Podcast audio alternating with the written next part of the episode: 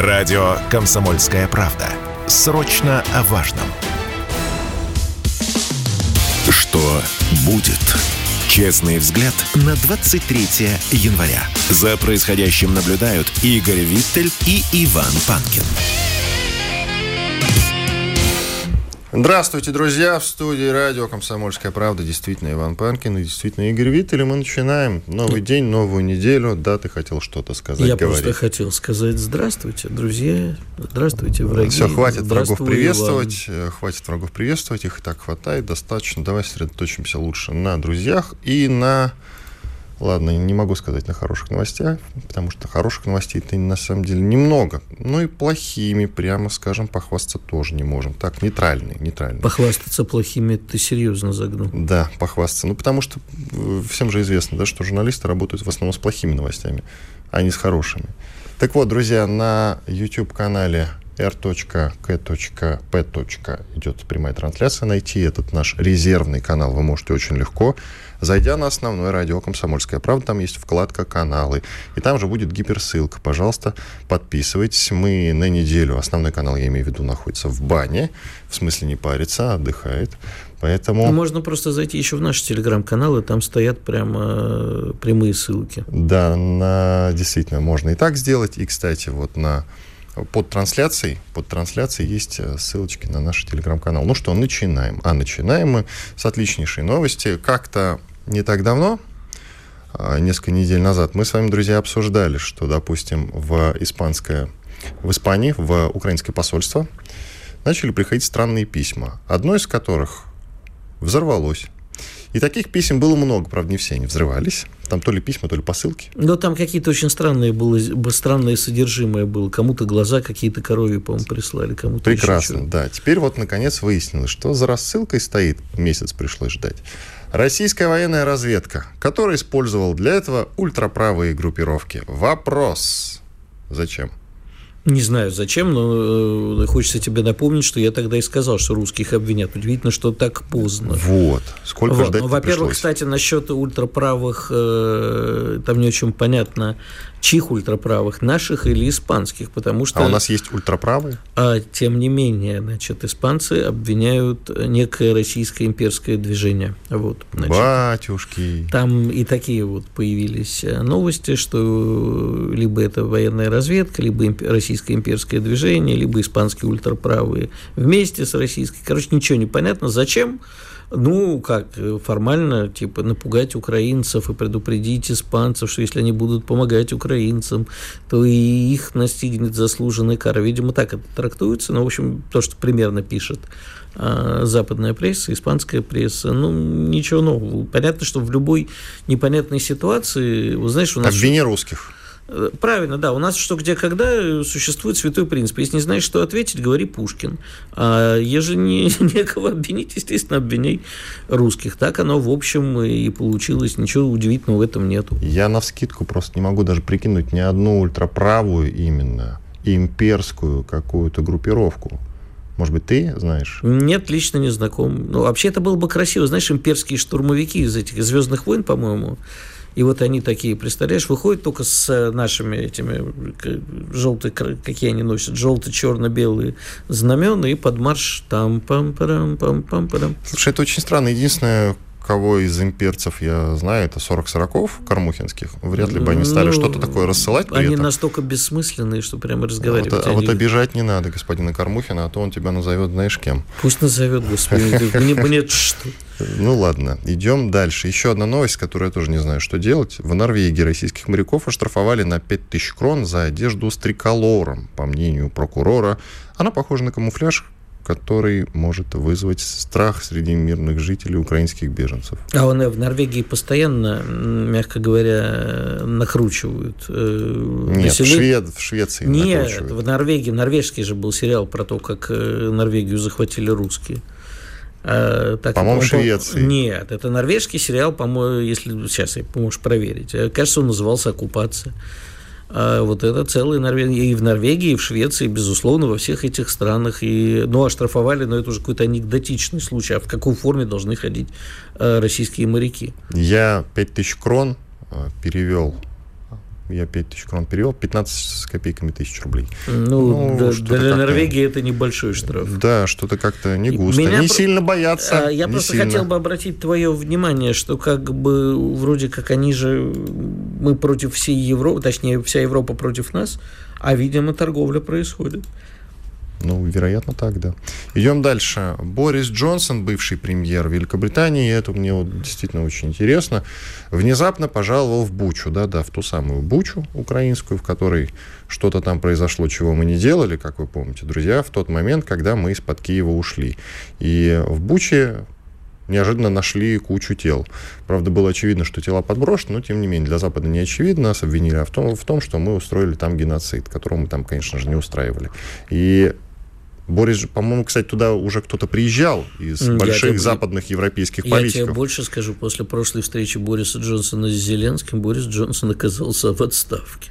Это да, но любопытно, что сейчас Борис Джонсон, у которого я нет никакого объяснить. текущего статуса, внезапно приезжает, встречается в Зеленск, с Зеленским, и они едут в Бучу. Для того, чтобы ответить на этот вопрос, достаточно открыть английскую прессу, и ты все сразу поймешь. Так, они и что говорят? в один а, голос пишут про то, что товарищ Джонсон отправился на Украину, знаешь зачем? Ну? Чтобы отвлечь внимание от коррупционного скандала. Его обвиняют в том, что он э, значит, э, получил кредит 800 тысяч фунтов стерлингов, помог ему в этом его друг, а за это друга он э, помог назначить на руководящей должности в BBC. В Англии ужасный сейчас на эту тему скандал все орут, и он, значит, поехал отвлечь внимание, теперь он будет, значит, э, Бучи отвлекать внимание от того, что у него творится в Англии. Вот и все. Я не думаю, кстати, что это имеет какое-то отношение. Ну, Помнишь, я прогнозировал, что Борис Джонсон следующий главком, как я это называю, ну или ладно, генсек, ну, что тоже символично НАТО. Я, это не столько мое мнение, сколько я тебе просто пересказываю английскую прессу. Вот они его обвиняют именно в этом, что типа он пошел пиариться, чтобы не перестали его, значит, тыкать в нос этим скандалом. Ну, я вот по-прежнему настаиваю, что Борис Джонсон это следующий генсек НАТО. И Может именно быть. с этим связаны его постоянные визиты Я на думаю, Украину. что следующий генсек НАТО это Дональд Трамп. Хорошая шутка, но не смешная. Почему не смешная? Вполне себе. Э, Арестович, который, как ты знаешь, уже, уже никто, но тем не менее с президентскими амбициями, внезапно стал делать ряд очень интересных заявлений. Ну, так или иначе, он приближенный человек, который вращался в разных интересных кругах, много чего знает, много чего слышал.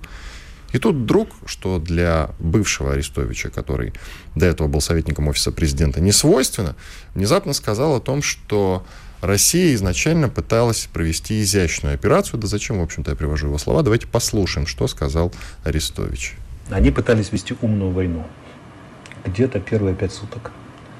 Умная война, когда, значит, точечные удары, такая изящная, молниеносная, красивая спецоперация, где вежливые люди, не нанеся никакого ущерба ни котенку, ни ребенку, значит, ликвидировали немногих сопротивляющихся и даже не ликвидировали. Они с сожалением ликвидировали. Они типа предлагали сдаться, перейти на сторону, понять и так далее, и так далее. Они не хотели даже чувствовать, час убивать. Просто подпишите отречение там, да. Мы вас еще в музее будем показывать. Так. Будете на даче писать какую-то книжку, мемуары. Ну, зачем? Ну вот, и, пожалуйста, Алексей Арестович, уже бывший советник офиса президента, заговорил по-новому. Я тебя уверяю, попомни мои слова, Алексей Арестович, Следующий, следующий президент Украины. Я даже спорить с тобой не буду, я абсолютно согласен. Более того, это на самом деле классный вариант. Почему классный вариант? Ну, во-первых, это красиво. Начнем с этого. Во-вторых, это смешно, действительно смешно, не так, как Зеленский. В-третьих, его примет народ, и он сумеет народ убедить в чем угодно. Там, в подписании капитуляции, что это необходимо для сохранения страны. Для всего он все сумеет сам объяснить даже без политтехнологов. Он сам политтехнолог и крутой. Я с тобой не буду и спорить. это лучше, чем сажать туда. А я уже предвкушаю, что мы наверняка подумаем об этом. Какого-нибудь Януковича или какого-нибудь Медведчука, Царева, которых народ... Олега Царева. Вот, это которых вот народ Царев, там... Будет хорошо. Мне кажется, что народ их там не примет при всем уважении к перечисленным. А Арестовича примет. Вот и все. Я с тобой не буду спорить, но хочу просто обратить твое внимание. А вот э, я абсолютно согласен с тем, что он сказал. И очень бы хотелось э, подумать, почему не вышло так, как говорит Арестович. Что помешало? Не вышло. Не вышло. А они оказали сопротивление мощное. Вот, не вышло. Это вторая армия в Европе после нас. Что ты хочешь от них? Нет, я не... Тут, нет, в смысле, чего ты хочешь от этой спецоперации, которую изначально надо было устраивать, как сам знаешь что, слово из пяти букв, не буду называть его в эфире. Ну, окей. Просто для меня, я, я, для меня это созвучно с тем, что я думаю. А, и ты сам хотел не военную точку зрения итогов Рамштайна. Я предлагаю О, это, во- прийти. это вообще прекрасно. Итак, прошла, значит, прошло заседание на Рамштайне, там встретились все уважаемые люди из НАТО, э, прекрасно поговорили, решали вопрос и судьбы России и Украины, ничего не решили, хотели хотели туда кучу вооружений отправить, но, насколько я понимаю, Рамштайн на самом деле прошел не очень удачно. Ну, тут вопрос еще прошел он или не про, в смысле э, в Рамштайне или это решилось, или решилось до того. Что-то, безусловно, происходило. Во-первых, выяснилось, что бывший министр обороны ФРГ запретила накануне своего ухода инвентаризировать немецкие танки «Леопард». А, скорее всего, она это сделала потому, что опасалась дальнейшего давления союзников на э, Шольца. Об этом, я думаю, мы с тобой после уже перерыва поговорим, потому что там очень есть развернутая тема. И с военным экспертом в том числе обязательно поговорим. Да, да. но все говорили, что это дело решенное, а как выяснилось, нет. Практически все наши военные эксперты говорили, решенное дело дадут. И именно в том количестве. Так они и дадут, только не в больших масштабах, как предполагалось и как хотела Украина. Уходим на перерыв. Иван Панкин, Игорь Виттель с вами. sportkp.ru О спорте, как о жизни. Что будет? Честный взгляд на 23 января. За происходящим наблюдают Игорь Виттель и Иван Панкин. Иван Панкин, Игорь Виттель, мы продолжаем сходку на Рамштайне. Хотим еще обсудить немножко. На Рамштайн, Рамштайн – это авиабаза, на которой периодически собираются натовские генералы и что-то там обсуждают. В этот раз сходка была больше, чем обычно, потому что там собралось куча народу, которые думали-гадали, как помочь Украине. На самом деле хотели помочь сильно, а помогли не сильно. Уже Зеленский по этому поводу даже Да, и Зеленский сказал, успел. что он дал интервью немецкому каналу РД, выложил его в своем телеграм-канале, сказал, что не, э, поставки Украине нескольких десятков танков не способны кардинально изменить ситуацию. Это значит, что, в общем, поскольку о другом не договорились. Вот что я хотел сказать. Два тезиса. Тезис первый. А никакому Западу не нужна никакая победа Украины. Им нужно, чтобы это продолжалось долго. Очень долго. Может быть, это Америке нужно, а не Европе. Вот. Европе это невыгодно, Америке Нет, выгодно. Америке выгодно, потому что вот вышло еще National Defense, э, такое очень авторитетное издание, посвященное э, всяким военным историям, и где прямо написано, что вот исследовательские группы посмотрели, что на поставках, ну как, значит, Запад, э, Европа поставляет Украине вооружение, а за, Америка возмещает это вооружение, не возмещает, а продает Европе вооружение, произведенное в Америке. Уже посчитали, что, значит, там было поставок на 22 миллиарда, что Америка на этом заработала практически 22 миллиарда долларов. Конечно же, Америке это выгодно, но а Европа, понимаешь, они понимают, что Украина не может победить. И главное втянуть и Украину, и в Россию как можно в более долгий конфликт. Не случайно, как бы там в разговорах на Рамштайне говорили, ну, сейчас мы танков-то не, так столько не дадим, а вот к концу 2023 в 2024 то есть они об этом спокойно говорят, как уже решенным. Они считают, что все будет продолжаться. Ник, запомни, никакой Европе никакая победа не нужна, ни Штатам. Им нужно, чтобы этот конфликт продолжался бесконечно долго. Это первое. А второе, а вот представь себе, ну сейчас почему, значит, мы знаем, да, что Германия сказала, пока не дадим леопардов. Но вот поставила Германия, допустим, леопардов 2 а, в том количестве, в которое Украина просит. И все они оказались, как в свое время, на Курской дуге бах, и нету немецких танков. И теперь, понимаешь, а как же теперь? А, На весь мир признать, что хваленная техника, которая защищает Европу от нападения проклятых советов, как сказали бы в 70-е годы, она никуда не годится? И что на поле боя ее уничтожили? Это что значит? Мы от советов вообще не прикрыты? И так будет со всем вооружением, которое они поставляют. И э, это еще, еще одна из э, версий, почему э, Украина не, э, Германия не хочет этого делать. И я коротко скажу еще по поводу того, что Европа, по какой причине она не хотела бы, чтобы победила Украина. Именно победила. Да потому что Украина, как заметили уже и в Европе, нация довольно-таки, особенно политическая составляющая, довольно офигевшая.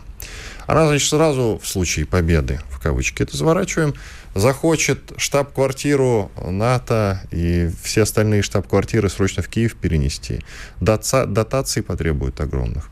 Ну и вот прочее вытекающее. Зачем это нужно Брюсселю тому же? Ты вот все скажи. правильно понимаешь. То есть Брюссель перенесите Нет. в Киев, грубо говоря. Не Да, надо. Значит, ну, как бы всегда принято было говорить, что Америка, политика Америки – это бы политика управляемого хаоса. Она на Ближнем Востоке все время. Помнишь арабские, э, арабская весна бесконечная во всех странах? Ну, вот то же самое они хотят видеть здесь. Ну а сейчас уже к другой теме переходим. Что будет? Итак, вот читаем телеграм-канал Сергея Маркова, известного политолога. Сейчас подключим ему к нашу, его к нашему разговору. Он описывает, ругается на Юрию Подоляку. Юрий Подоляк известный политолог, известный журналист, у которого есть YouTube-канал, хотя, по-моему, его уже снесли. В телеге у него 2,7 миллиона подписчиков. Очень популярный человек. Наш с ним разговор, вот Игоря и мой разговор с ним набрал в YouTube миллион просмотров, как минимум. То есть человек очень популярный. Так вот, он сказал, что русские не имеют права на национальность. И все, конечно, шокированы этим заявлением. И давайте обсудим этот момент э, с Сергеем Марковым, как я уже сказал, директором Института политических исследований. Сергей Александрович, здрасте. Да, здравствуйте. Ну а что, собственно, ну мнение человек высказал, чего все ругаются-то? И вы в том числе. Почему? Ну, русский не имеет Ну, права да национальности. я- Что он имеет в виду для начала? Давайте разберем. Как вы считаете? Юрий Подоляка. Да, да. Ну, во-первых, я там не ругаюсь, я фиксирую то, что есть очень большой как бы ну, шок в патриотическом лагере, потому что в патриотическом лагере это большинство людей э, по- поддерживает специальную военную операцию, они считают, что как раз люди воюют за русский мир, люди воюют за то, чтобы русский язык не запрещали, за то, чтобы православие не запрещали. А люди воюют за то, чтобы людям на Украине, которых абсолютно большинство русских, что они, чтобы они могли себя чувствовать русскими, называть русскими, ощущать русскими. И когда один из ведущих, действительно, 2,7 миллионов подписчиков, один из ведущих, э, фактически идеологов этого движения, вдруг заявляет о том, что э, ну, русские не имеют права на национальность, они просто э, шокированы, и э, здесь многие вспомнили другие нелицеприятные вещи. Ну, скажем, сразу в оправдании немножко Юрия Подоляка, что он э, и самый левый по взглядам, и он имеет в виду, что вот э, русский должен, должен быть по духу скорее, а не по национальности, что там может быть русский башкир, так сказать, там э, русский чеченец э, э, и так далее. А, но, а, тем не менее, а, возникает огромное количество вот этих вот э, как бы вопросов и претензий людей, а тем более, что сразу все вспомнили, что Подоляка поддерживал Степана Бандеру, говорил, что он хороший мужик вообще, правильно, так сказать, там что-то много делал, что правильно ему оставить э, памятники. Он э, поддерживал украинский национализм э, активно, э, ну, Майданы все эти поддерживал. И тоже многие вспом- вспомнили о том, что да, 2,7 миллиона подписчиков, но они нечестные подписчики многие, поскольку он в период специальной военной операции лгал просто-напросто, когда сверхоптимистические прогнозы давал, никакой из этих прогнозов э, не реализовался, и за счет этого, так сказать, такого оптимизма к нему и пришли эти подписчики. А, Многие вспомнили, что ну, фактически перебежчик да, от украинских националистов к нам. И люди задались вопросом, хотим ли мы зависеть, хотим ли мы от таких людей, хотим ли мы, чтобы нашими лидерами были именно такие люди, как а, Юрий Подоляка. Вот в чем, а, наверное, главный вопрос, который возник а, у нашей патриотической общественности. Сейчас там идет дискуссия по этому поводу. Я не знаю, э, чем она закончится, но, ну, не знаю, нехорошо как-то все это получилось, неправильно. Я очень не хочу, чтобы в нашем патриотическом лагере собачились люди друг с другом, друг другом обвиняли, так сказать. Сергей Э, Александрович, а, простите, я вот, перебью. ну, А, э, есть вот несколько вопросов. Ну, первое, да, действительно хвалил Бандеру, участвовал на Майдане, но нам же всем свойственно меняться, изменять свои а, убеждения. Не потому, что как бы мы такие беспринципные, а просто потому, что ну, люди вырастают из своих убеждений, голова работает. И мы с вами неоднократно их меняли. Так что вряд ли это можно ему ставить в вину. Что касается патриотической общественности, она у нас очень разная, она без подоляки у нас с собой, сама с собой грызется. И э, вы говорите, что не хотите, но тем не менее. И что значит зависеть от Подоляки? Ну, человек высказывает свои мнения. Мне они тоже абсолютно не близки. Что значит зависеть? Зависеть – это значит, что а, человек, ну, действительно, 27 миллионов подписчиков, он лидером является, одним из лидеров вот этого общественного движения. Вот вы сказали, что 8 миллионов подписчиков э, на миллион просмотров было, когда вы с ним посмотрели. А, получается, что если мы ему а, согласно с его лидерством, да, а, вот большое количество людей, так сказать, его смотрят, получается, поддерживают, то мы, получается, зависимы от него. Да, людям свойственно менять свои взгляды, но а, люди, которые а, вот так много, а, в том числе, и когда это было неудобно, некрасиво, они продолжали говорить, слушайте, мы должны защитить русский мир, русских людей – а, и а, вот а, тогда, когда а, бан, э, вот, любитель Бандеры, Подоляка, на другой стороне был, когда он боролся против русского мира, они боролись за русский мир, они говорят, а теперь мы должны ему лидерство нас отдать, при том, что у его в корне остались такие же, по сути дела, чуть-чуть перевернутые взгляды. То у него давайте русские плохие, потому что я бандеровец, а теперь у него русские плохие, потому что я, а, значит, э, э левый. Спасибо, Сергей Александрович. В общем, позиция вот ваша понятна. Спасибо вам большое. Сергей Марков, политолог, директор Института политических исследований, был с нами на связи. Мы с тобой вдвоем, я уже думаю, сможем вполне себе да, подвести абсолютно. итог. Давай разберемся, с, во-первых, э, с основным тезисом. Русские не имеют права на национальность, а я, украинцы имеют, а кто имеет Я, честно тогда? говоря, поленился слушать это, поскольку видео, то я поленился его слушать по видео подаляки но прочел его изложение им же, э, где он не то что оправдывается, но просто э, свой, не, меня трудно заподозрить в симпатиях к Юрию, но тем не менее. Э, он говорит о том, что русский это не про национальность, это про что-то большее, да, про русский дух. Мне кажется, что он оправдывается и пытается подстелить соломку, но в целом я с этим тезисом согласна. Мы не национальность, мы выше этого. Никто не поймет такой подход. Почему? Потому что... Русский мир – это не про национальность, это про разные многонациональные... А русский мир, да, а русский – причем тут это? Национальность, ну, не знаю. русский Я есть. это воспринял именно так. Ни в коем Ты случае знаешь, он не философ защищаю. для того, чтобы пытаться подобное как-то осмыслить, тогда, отрефлексировать, тогда, объяснить людям. Тогда, наверное, ты прав. Вот и не надо было браться тогда. А так он оскорбил кучу людей. Ну, я не думаю, что он как бы молодец в этой ситуации. Ты не я не говорю, что он При молодец. всем уважении к но я просто Подоляке, не, я просто не понимаю, что такое зависеть. Я, кстати, не знал про его и, танцы и с Бандерой. Если это действительно так, то это ничего так, хорошего да, я конечно. о нем не думаю. Как и о Вахтанге Кябидзе, которому накануне мы не обсуждали. Господи, Иван ну... Панкин и Виттель. Э, через 4 минуты вернемся. Радио «Комсомольская правда». Срочно о важном. Что будет? Честный взгляд на 23 января. За происходящим наблюдают Игорь Виттель и Иван Панкин. Иван Панкин и Игорь Виттель. Мы продолжаем. Сейчас, я думаю, уже есть смысл подробнее, чуть вдумчивее обсудить итоги Рамштайна, потому что с военной уже точки зрения Игорь несколько слов по этому поводу сказал. Но я думаю, что не лишним было пригласить к нашему разговору профессионального человека. Алексей Подберезкин, директор Центра военно-политических исследований, профессор МГИМО. Алексей Иванович, здрасте. Да, доброе утро. А наш с вами прошлый разговор, кстати, который был две недели назад, э, спецоперация закончится в течение двух месяцев, собрал почти полмиллиона просмотров на нашем канале в YouTube. Давайте еще поговорим немножко. А скажите, а то пожалуйста, до миллиона не хватает. Да, да, еще потом совместим, будет миллион. Алексей Иванович, как вы оцениваете итоги Рамштайна? Скажите, пожалуйста. Ну, ожидаемые итоги. Собственно, как и думали, э, попытка э, ускорить формирование коалиции антироссийской, она продолжается. И вот самое главное в стратегическом смысле этого понятия, это то, что сказал Лавров. Кстати, я об этом говорил не раз и писал не раз, что, по сути дела, это очередная попытка создать широкую, широкую, шире, чем НАТО, коалицию, антироссийскую коалицию на европейском континенте. Ну вот это и сейчас и происходит.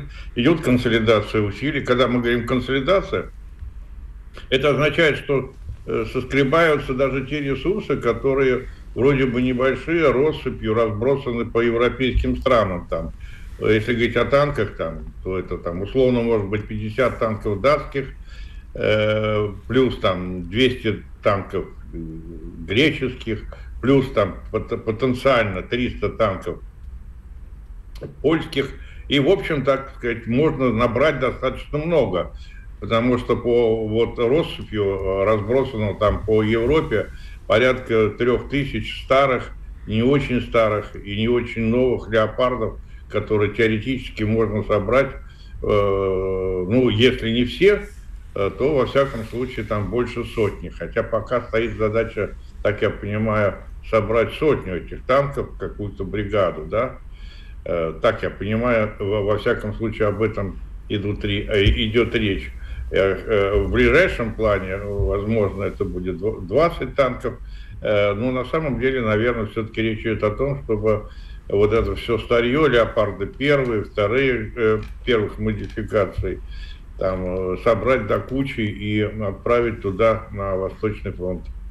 Французский президент Макрон тоже дал своему министру обороны, и формулировка любопытная, проработать вопрос об отправке на украинский фронт своих танков «Леклерк». И я вот думаю, такие уважаемые большие люди сидят и обсуждают, ну, Макрон не было на Рамштайне, тем не менее, сидят и обсуждают, собрались специально для этого, такие занятые, чтобы обсудить отправку 100 танков каких-то несчастных. Но это анекдот, на мой взгляд. И вот еще любопытный момент. Зеленский тут дал интервью. Фрагмент 16-секундный. Он меня рассмешил. Давайте послушаем. Если, да, кабы, а, а просто ты можешь дать леопард? Ну, дай. Ну, дай, мы же не наступаем. Леопарды эти, если кто-то переживает, не поедут по э, территории Российской Федерации. Мы защищаемся. Вот. Да, в принципе, вот, Алексей Иванович, пожалуйста, можете заочно и слушателям интересно ответить на эти слова Зеленского. Я просто не понимаю, танки оружие наступления, он говорит про защиту, про какую-то. Плюс он говорит, что мы не по... они не поедут на территорию Российской Федерации, а если перелом у них какой-то будет? Так нет, допустим... а если они в Крым поедут, они же не считают Крым территорией Российской ну, Федерации? Тоже, кстати, Все логично. То, тоже, кстати, да, момент интересный. А, как вы оцениваете эти слова Зеленского? Да никак, очередной треп его. Ни к чему не обязывает и, и ничего не гарантирует. Это первые, может быть, 20 танков сначала будут э, запущены, как я сказал, потом, может быть, наскребут на бригаду. То есть у них все-таки идет эскалация, и этого отрицать не нужно. Собирается все, и бронетранспортеры, и танки для того, чтобы воевать. А как используют эти танки? В наступлении или в обороне, это вопрос уже на самом деле десятый. Э, для того, чтобы э, пояснить, это достаточно просто совершенно необъективные оценки Зеленского. Он может сказать, что по, российской, по территории Российской Федерации они ехать э, не будут, да и вообще неизвестно, куда они поедут, а и зачем. Но дело-то не в этом. Может, а... на продажу вообще. Вот с языка у меня снял, да. Может, их просто продадут. Да, может быть, действительно, очевидно. Они же распродали огромное количество своих запасов, которые остались там от трех военных округов. Что-то разворовали, что-то разбомбили, а что-то ведь и распродали. Пока покупали, торговля шла очень бойко. Нет, эти танки вряд ли будут продаваться. Честно сказать, здесь вообще проблема с ними, э, как и э, с европейской э, этой помощью материально-технической Украины, она будет нарастать, потому что это разносортится там, разные типы снарядов, разные калибры, разные запасные части.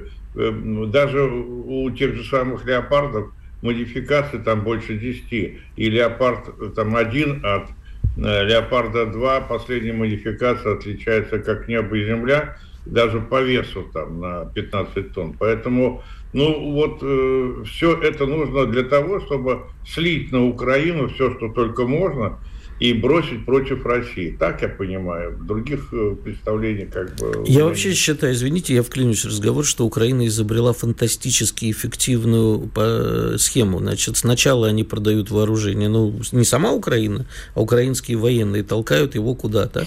Потом от, требуют, чтобы те страны, куда они толкнули, поставляли это вооружение обратно на Украину, но уже бесплатно. Отлично же схема работает. Ну, в общем-то, да.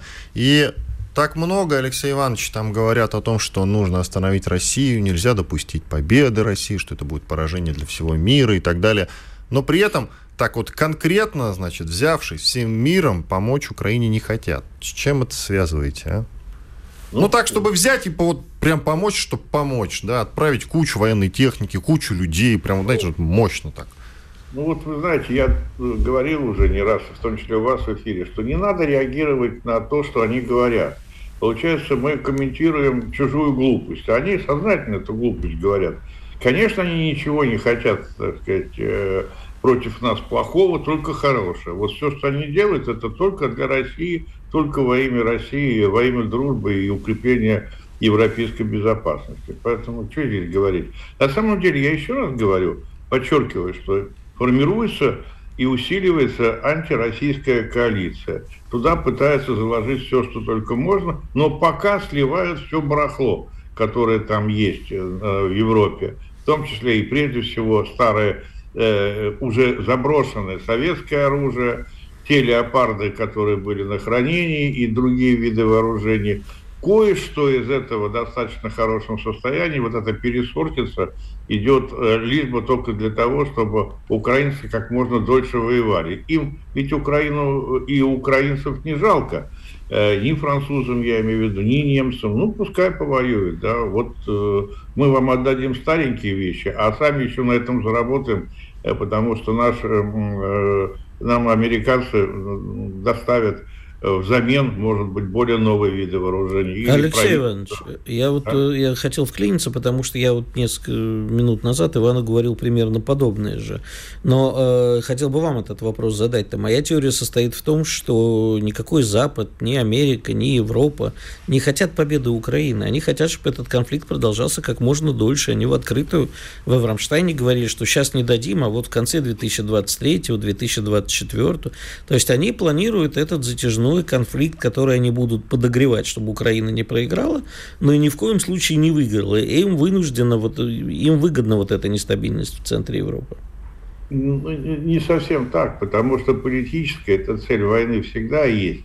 А политическая цель войны, в этом смысле Путин достаточно определенный, наконец-то сказал однозначно, что это победа, это уничтожение государства, это уничтожение, по сути дела, нации. Да? Это взять под контроль и не только наши ресурсы и территорию, но и вообще нацию. Поэтому это такое э, цивилизационное поражение на самом деле, по большому счету.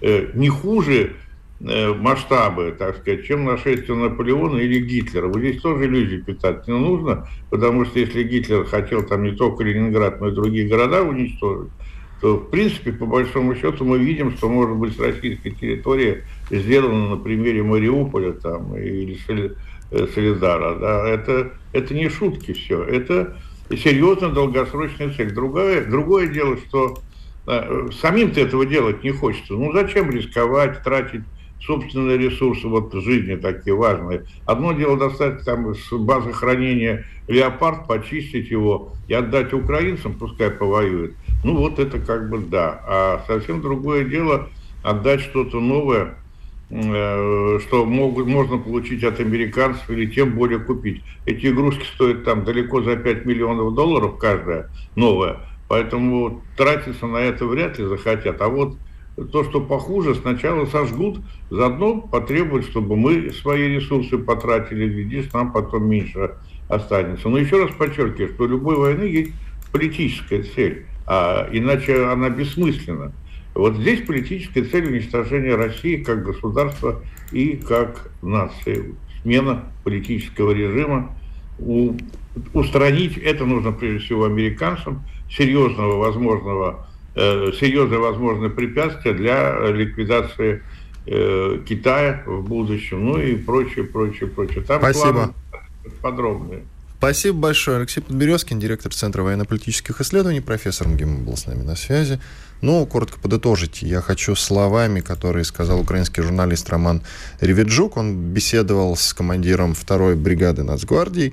Они сказали, что потери Украины дошли до 140 тысяч. Радио «Комсомольская правда». Мы быстрее телеграм-каналов. Что будет? Честный взгляд на 23 января. За происходящим наблюдают Игорь Виттель и Иван Панкин. Иван Панкин и Игорь Виттель, мы продолжаем. Прозвучала идея, а прозвучала она не где-нибудь, а в Госдуме, убрать из школьной программы «Архипелаг ГУЛАГ Солженицына».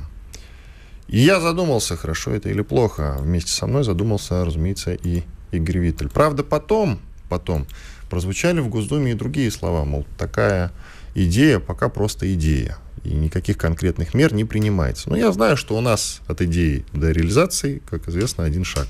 Даже меньше, чем от любви до ненависти. Ну, во-первых, для начала давай определимся, как ты, например, смотришь на саму инициативу убрать архипелаг ГУЛАГ из школьной программы. Слушай, ну не сжечь же предлагают. Я, конечно... Э... Ты знаешь, на мой взгляд, вот в данном контексте, и в контексте эпохи, в контексте времени, оно, в принципе, созвучно. В контексте времени, в котором ненависть, она затмевает все остальное. А. Ненависть просто к человеку, биографию которого многие знают так себе, да, кстати говоря. Тут, тут просто ненавидят, потому что кто-то другой сказал, что он там, значит, враг народа и так далее и тому подобное. Я, кстати, не заступаю за Солженицына, я чуть позже сейчас еще выскажусь по этому поводу. Но, тем не менее, если его произведение есть в школьной программе, и нам историк Спицын с тобой об этом говорил в прошлом выпуске, а если он враг, значит и книги. Значит, Книгам его смотри, не место в школьной программе. Значит, э, кто, во-первых, знаешь, э, в свое время великий поэт Осип Эмильевич Мандельштам, когда э, некто СР Канегисер грохнул товарища Урицкого в Питере, и Мандельштам об этом рассказали, Мандельштам сказал великую вещь, говорит, а кто его-то судьей поставил? А я к чему сейчас? Враг ли Солженицын? Да, наверное, враг. Вопрос только когда хотят э, выкинуть Солженицына, эти люди в основном вот просто я не уверен вообще, что депутат Госдумы, который это предложил, читал «Архипелаг ГУЛАГ». И вообще немногие читали, да. А нужно ли читать «Архипелаг ГУЛАГ»? Я думаю, кстати, что прям вот на любителя совсем. На, люби... на, на любителя. Солженицын, на мой взгляд, просто плохой писатель. А что касается э, знания каких-то фактов об эпохе, понимаешь, кричат, вот, не было никаких репрессий. Ну, совсем с ума сошли. Были, конечно, репрессии. Объяснять надо детям, откуда они взялись, откуда механизм. Понимаешь, у нас либо Сталин великий эффективный менеджер, который спас Россию, либо кровавый тиран и палач – а никто не задумывается о тем, собственно, а ну, все же взаимосвязано. Откуда взялся Сталин? Почему в этот момент истории России понадобился именно такой человек, который смог там кровью слезами и действительно страшными вещами. А мотыгу превратить в атомное да, оружие. Ну, да, кстати, давай уже будем откровенно честны. Если уж честно разговаривать про то, э, кто превратил и какие методы были при этом использованы. В общем, без помощи... Берия превратил. Да. А... Нормальные Нет, методы. массовое строительство заводов, оно было а, сделано при помощи американских специалистов, точнее... Э, да, да, да. Очень много... Американских, немецких, да. Американских, немецких специалистов. Как относиться к этой эпохе? Эпохи, почему э, Сталин не мог, наверное, по-другому, потому что история знаешь, вот я очень люблю, когда кричат, а, проклятые большевики, был царизм, а они пришли, разрушили Великую Российскую империю, чуваки. Она сама разрушила. Вы правда хм. думаете, что они появились из ниоткуда? Или я вот как большой любитель истории э, того, что сейчас называется Камбоджа в моей юности, Кампучия, очень люблю, когда мне говорят, вот, вы всегда социалисты и коммунисты, вот приходит полпот всегда из-за вас, и голову мотыгин ломает. А вы не хотите посмотреть историю Кампучии до того, когда американские ставленники маленькие, абсолютно такие марионетки довели страну до нищеты. Поэтому объяснять надо историю, чтобы люди понимали Солженицына и других писателей в контексте. Да, у него есть прекрасный Матрёнин двор. Да. да и вот, кстати, его, Матрёнин да. двор, в школьной программе проходить надо даже. Э, я не знаю, именно в школьной программе или нет. Это очень Он вполне себе, вот с точки зрения Понимаешь, понимания, то есть его можно легко Я усвоить. вообще считаю, что русская великая классика, великая русская классика, и Достоевский, и Толстой, и даже Чехов, и особенно Гоголь очень сложны для понимания в рамках школьной программы. Матрёнин двор, кстати, проще в этом смысле. Матрёнин двор э, проще. Надо ли именно в рамках школьной программы или внеклассного чтения? Слушай, какая разница, если дети вообще не читают? Вот я смотрю поколение детей старших моих и младших, они немножко читают, да, там дети моих знакомых, но в, при, в принципе страна перестала читать так, как мы. Вот помнишь, там, или ты, наверное, не помнишь, в советское время едешь в вагоне метро, все читают. В школе очень любили дети читать. Сейчас происходит черт знает что. Я уж не знаю, может им Гарри Поттера в школьную программу и на на примере Гарри Поттера объяснять, как работает литература, литературные приемы, как работает история. И, иначе они не понимают. Поэтому враг ли Солженицын? Ну, наверное, враг. Стоит ли его убирать из школьной программы? Ну, я бы сократил просто и это, чтобы не был не архипелаг ГУЛАГ. А если преподают, то нужен хороший учитель истории, который объяснит все законы истории. И почему это было именно так депутат Дмитрий Вяткин, автор да, инициативы, знаю, да. и он предлагает э, вернуть в школьную программу того же Александра Фадеева, мы с тобой коротко это обсуждали, молодую гвардию Фадеевскую, горячий снег Юрия Бондарева. Я не против, на самом деле, горячего снега, а вот молодой гвардии что делать в школьной программе? Не совсем понятно, если Почему?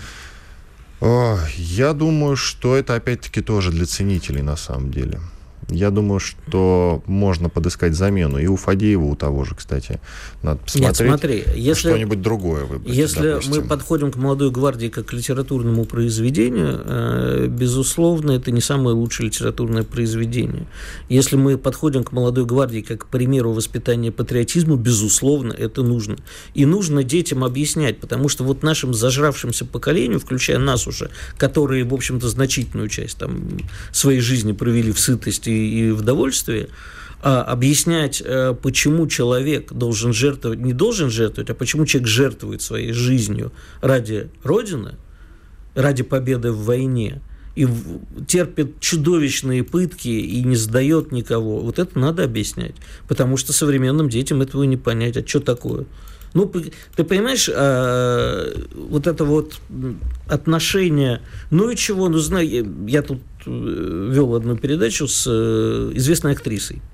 И известная... Не актри... Чулпан Хаматовой, нет? Нет, я не буду говорить. Ну, примерно из той же когорты. И она абсолютно откровенная, абсолютно не то, что как бы дурочка какая-то нормальная женщина. Она говорит, ну, что такое, ну, завоюет Америка весь мир, и что, плохо, что ли, будет? Смотрите, как люди в Америке хорошо живут. Дурочка, все правильно. И дети это повторяют.